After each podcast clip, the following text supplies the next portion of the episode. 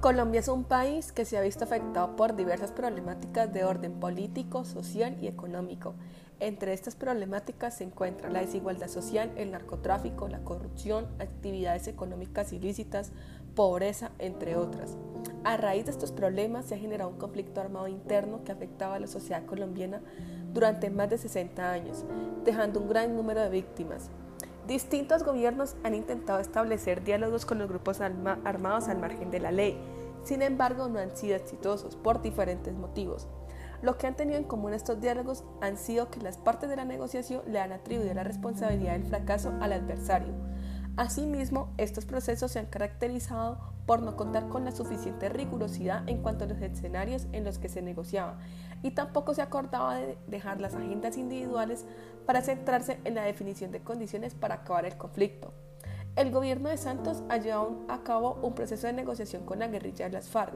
Este proceso tiene características que lo hacen diferente de los anteriores intentos de dialogar con estas guerrillas.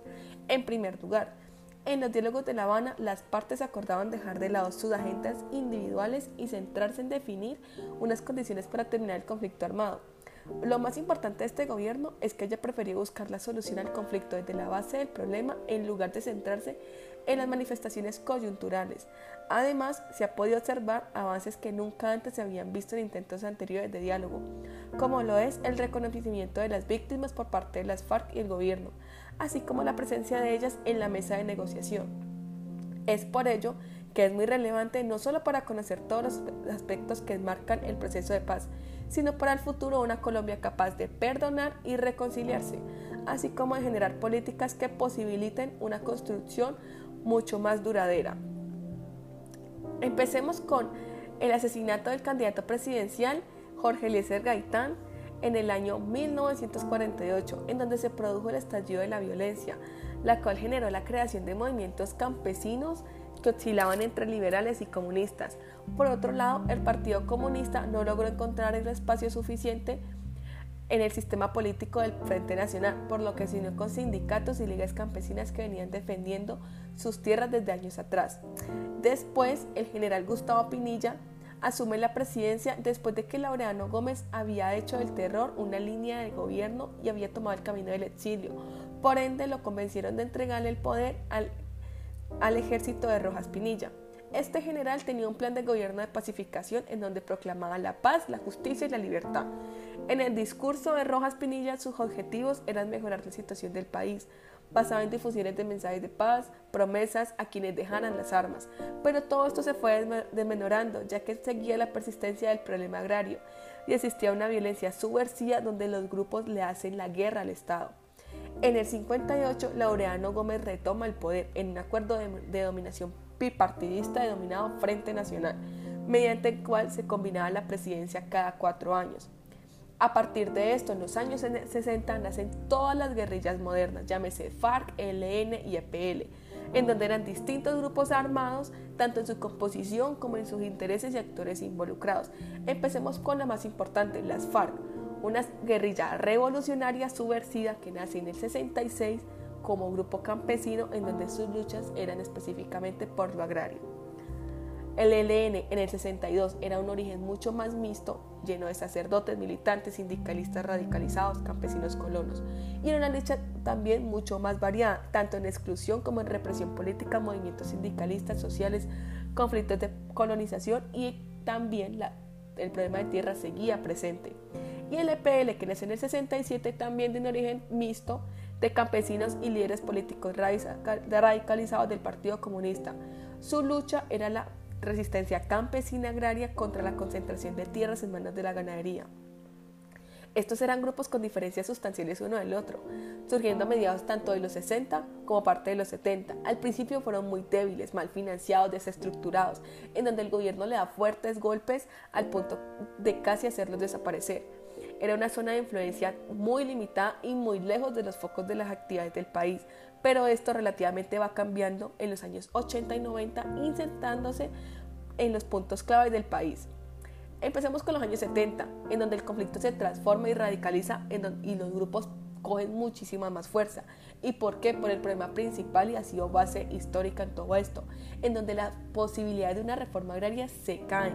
Y por eso las guerrillas de base campesina se fortalecen, simplemente por un gobierno que en lugar de fomentar y proteger la propiedad rural, fomenta la gran propiedad y agricultura capitalista.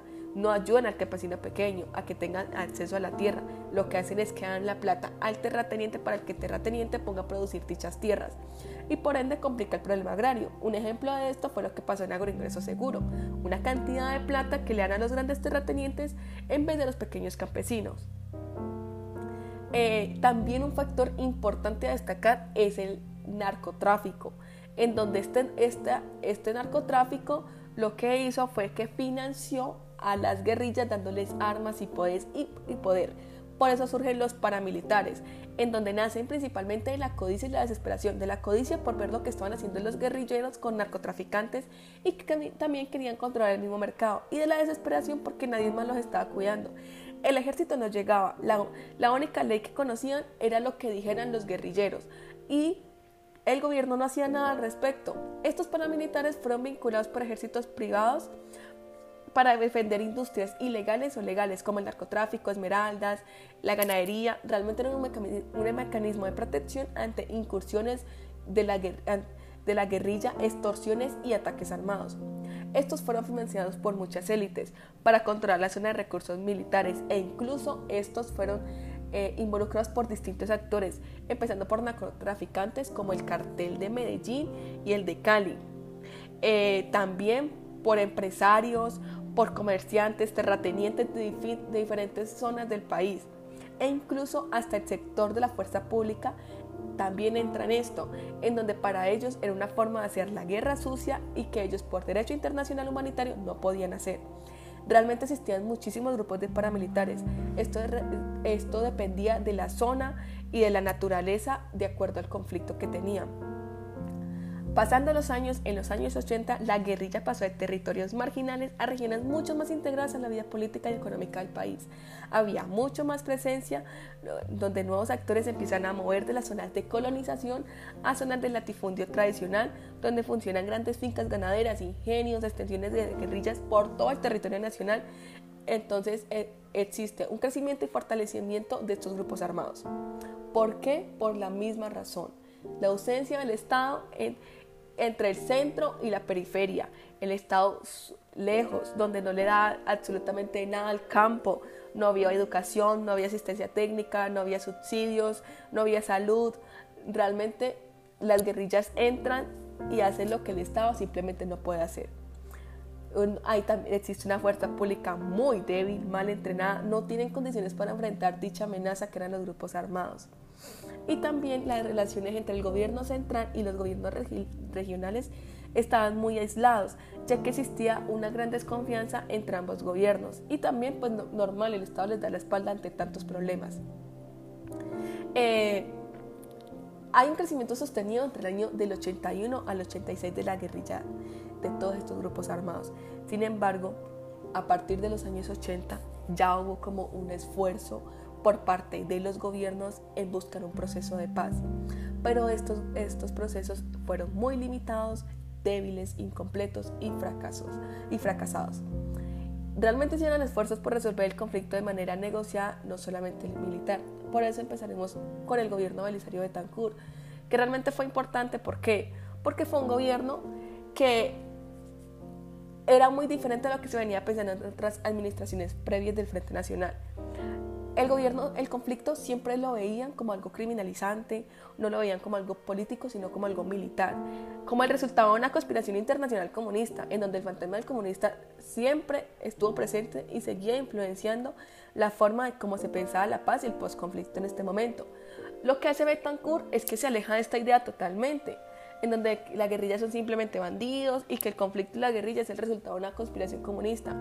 Es de los primeros presidentes que busca más allá empezando a identificar los orígenes sociales del conflicto. No lo resuelve, pero pues su proyecto de paz fue muy complicado ya que no fue muy claro, no fue definido y no fue consistente. Se notó algo interesante eh, por ser el primero a empezar en esto, pero estuvo muy solo en ese empeño. Tuvo la idea de de querer dialogar con, con los grupos armados, pero sus compartidarios no compraban dicha idea. Ni siquiera el Congreso, ni los militares, ni la sociedad civil, ni la opinión pública. Todos pensaban en clave militarista, criminalizante, ni partidos tradicionales, o sea, nadie. Fue muy solo y en esa soledad tuvo la consecuencia de que sus procesos de paz no llegaran muy lejos. E incluso eh, el proceso de paz no contó con un fuerte compromiso por parte de las FARC, ya que tuvieron una tregua eh, de ambos, tanto de las FARC como del gobierno, en donde tenía que durar más o menos como durante su, partido, su, partido electoral. Mm, entonces estas en vez de eh, desarticulizarse y desmovilizarse, lo que hicieron fue expandirse por parte del territorio colombiano, en donde aprovechan dicha tregua para extenderse y crecer. Y ahí es cuando organizan un partido político que es la Unión Patriótica. Pero claro, ah, fue, una, fue un desacuerdo de ambas partes porque a Belisario le cuesta mucho que las Fuerzas Armadas y el ejército ataquen a las guerrillas, ya sea de manera legítima o legítima a través de los grupos militares. Y por eso es que el M-19 se toma el Palacio de Justicia porque simplemente el gobierno no está cumpliendo. Realmente Belisario tuvo su, una, voluntad política de conversar y negociar, establecer su tregua, pero no hay una tregua a su negociación y por ende pues todo termina en un fracaso.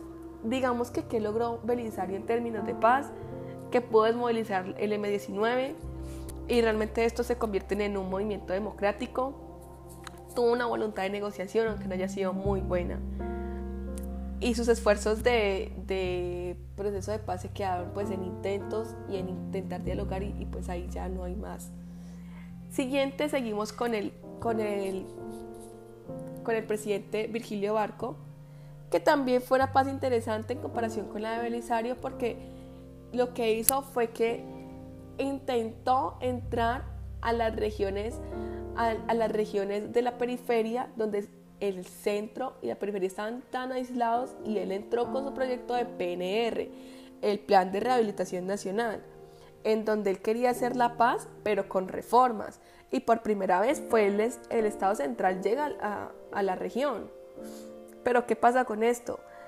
Que realmente la desconfianza era tan notoria entre los poderes locales contra el Estado que, que simplemente veían al gobierno de Virgilio como una intromisión, como un estorbo, eh, teniendo en cuenta que él iba a, como a generar, lo que quería era conectar la economía de las, del centro con, con la periferia, o sea, quería que los campesinos se integraran muchísimo más a la economía, pero pues realmente fue un fracaso por, por esta desconfianza tan enorme que tenían los poderes locales y también por el auge del narcotráfico, en donde el narcotráfico gana poder, el narcotráfico deja de ser un problema periférico y se mete en la vida colombiana, tanto en la política, económica, cultural y social, en donde empieza a, a derramarse el mensaje de dinero fácil, cultura ilegal, siendo un problema muy, muy presente porque había muchas alianzas entre narcotraficantes y poderes locales.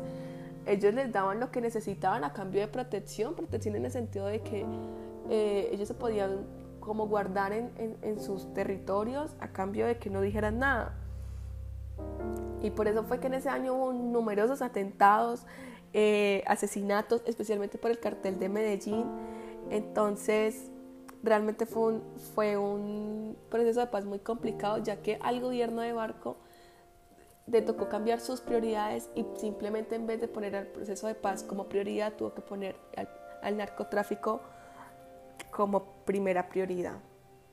Eh, seguimos con el gobierno de Gaviria. Realmente el gobierno de Gaviria, de Gaviria fue un gobierno muy lleno de diálogos, tuvo el mismo problema de Barco, contra las guerrillas y el narcotráfico. Realmente él hereda estos, estos problemas. Tiene intentos de negociación, pero, pero no llega a hacer como grandes cosas a que la paz pues llegue a mucho. Y el gobierno de Samper, siguiente de Gaviria, realmente el gobierno de Samper se dedica a limpiar como todas las acusaciones que le decían a él sobre su, su, su partido, ya que fue un partido que fue muy manchado porque lo acusaban de que sus dineros eran a causa del narcotráfico Entonces lo que intentó como eh, gastarse una gran parte de su administración defendiéndose de, todos los cargos que, que, le atribuían. El gobierno de Pastrana tuvo conflicto con, iniciativas de paz. Fue, un proceso de paz con muchas ambigüedades, complejo, original, con iniciativas que no se han iniciado antes, sin reformas completas. Era muy parecido incluso al de Betancourt, ya que no tenía una agenda específica, por ende un fracaso rotundo. Ese fue en el tiempo que hubo mayor expansión histórica del conflicto armado. Nunca antes las guerrillas habían estado tan expansivas como en ese, en ese tiempo, eh, ya, que ya que el centro de las ciudades, como veían algo como tan aislado, lo vieron muy presente, eh, ya que les toca la puerta, la guerrilla ya llega a un punto de que, de que eh, está muy cerca a las zonas de, cercanas de las ciudades, ocasionando un giro en la opinión bastante importante. Entonces, las ciudades ya lo ven como una amenaza real, ya que empiezan los secuestros, las extorsiones, explosiones, en fin. En este tiempo se da un crecimiento muy importante del paramilitarismo, eh, pero lo que hace es que el ejército también tiene un importante cambio, ya que eh, empieza el Plan Colombia, que es un proyecto de inversión de tecnología, recursos, asesoría militar por parte del gobierno de Estados Unidos a Colombia con el fin de acabar con el narcotráfico. Pero realmente esto también qué hace? Esto lo que hace es que, o sea, le dan como, le echan más fuego a la guerra, porque sí, el, ejército sí tuvo un importante cambio, eh, ya que se moderniza y realmente eh, fue una inyección de capital en pro de la guerra, pero pues eh, las FARC lo veían como un proceso de guerra, por ende lo rechazaban totalmente y ahí fue cuando decidieron realizar un paro armado. Entonces realmente esto no funcionó, solamente por el lado de los, del ejército que los fortaleció. En los, en los 90, pues como estaba diciendo, las guerrillas tuvieron una presencia muy enorme, eh, empezaron a meterse por por todas las ciudades y por esto es que el gobierno propone eh, que la guerrilla se fuera al Caguán, a una zona de distensión en donde ellos pudieran liderar y tener total soberanía eh, en dicho territorio. ¿Qué pasa con esto?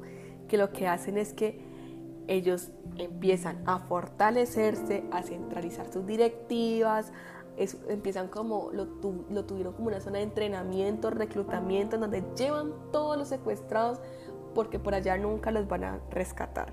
Entonces, claro, empieza una cantidad de abusos, haciendo que ese proceso de paz fracase rotundamente.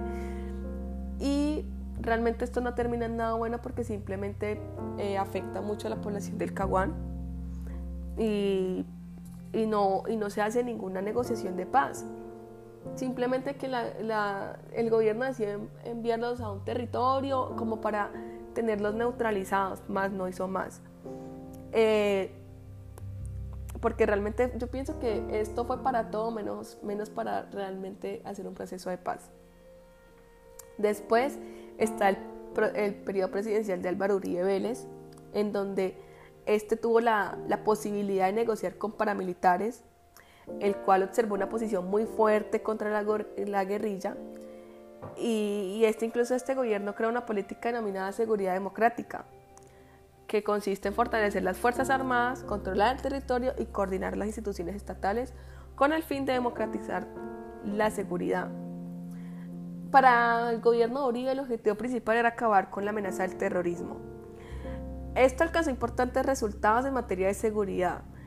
Mm, sin embargo, esta política habilitó a las FARC, no logró derrotarlas. Hasta que eh, también en el 2005 se llevó a cabo la reforma de la Constitución, en donde cambiaron muchas cosas de la Constitución, que permitió entonces al presidente pues continuar en su cargo, mm, que fueron dos, dos electorados, ocho años. Y ya seguimos con el presidente Juan Manuel Santos, que realmente fue el presidente que ha ganado con la votación más alta en la historia política del país. Esto se debió pues en gran parte por el apoyo del exmandatario, o sea, eh, y también porque eh, Santos realmente en su proceso de paz también de ocho años pudo firmar por fin ese proceso de paz tan importante que ningún gobierno había podido pactar con las guerrillas. ¿Qué es lo que el éxito de, Santos en todo esto? Eh, primero se centró en resolver dos grandes problemas. El problema de la tierra, que fue todo lo que tenía con la concentración de la tierra, la exclusión política, social, cultural y económica del campesino y el atraso de las comunidades rurales. La ausencia del Estado en los territorios, resolver esa, esa ausencia, ese abandono que tenían dichos territorios. Y claro, eh, se centró en, en eso tan importante que lo que hizo es que, claro, que los territorios estaban, estuvieron mucho más integrados al centro para, para evitar que los poderes locales recurrieran a economías ilegales. hubo mucha mayor atención a esos territorios, mayor inclusión, más que todo como condiciones de igualdad, favorecer el pluralismo, eh, una mayor participación ciudadana. Pero para este, para este acuerdo, eh, hubo varios factores importantes. Em, dijimos sobre la reforma agraria que realmente esa fue la principal causa histórica de todos los conflictos armados, pero también la apertura democrática. Realmente las FARC querían entrar a lo que, a lo que es la política, ellos querían entrar, entonces ellos dejaban las armas y dejaban su, su, conflicto para poder entrar a la política. Ellos intentaron entrar a la política mucho antes con la Unión Patriótica, que fue pues que también eso se desboronó, pero también intentaron entrar a la política viendo, me pusieron un alcalde y ese alcalde no era, tan, no era era patrocinado por las FARC, pero no tenía el nombre de las FARC. Entonces mm, lo que hicieron fue que ese alcalde sí ganó, pero como lo decía, simplemente porque no, no estaba como relacionado directamente con las FARC. Entonces la gente lo veía así, ¿no? Ya que para la gente era muy difícil que las FARC, un, grupo subversivo guerrillero tan importante que fue en los años en Colombia de la guerra, pasara ya a, a liderar como tal, era muy, muy difícil. Por eso es que esto empezó a cambiar las formas de hacer política, en donde hubieran más actores políticos legales, abrir la democracia, tener una política mucho más excluyente, en donde las guerrillas se transformaran en partidos políticos. Mm, como lo decía, la FARC le ha quedado muy difícil por la cantidad de crímenes.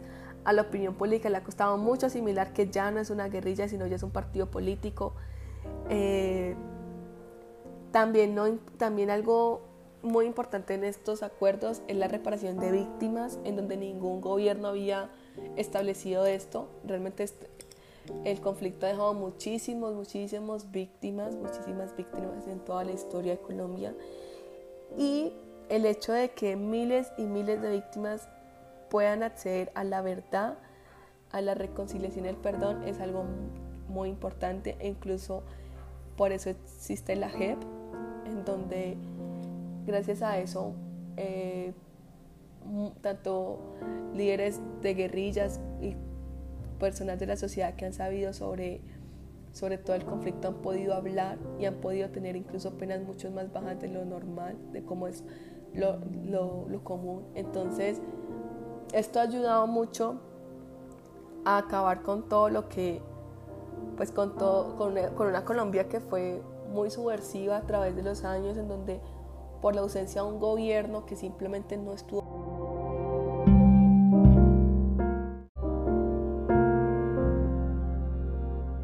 pendiente, eh, estuvo muy aislado por simplemente no ver los intereses del común de una sociedad que necesitaba su Estado.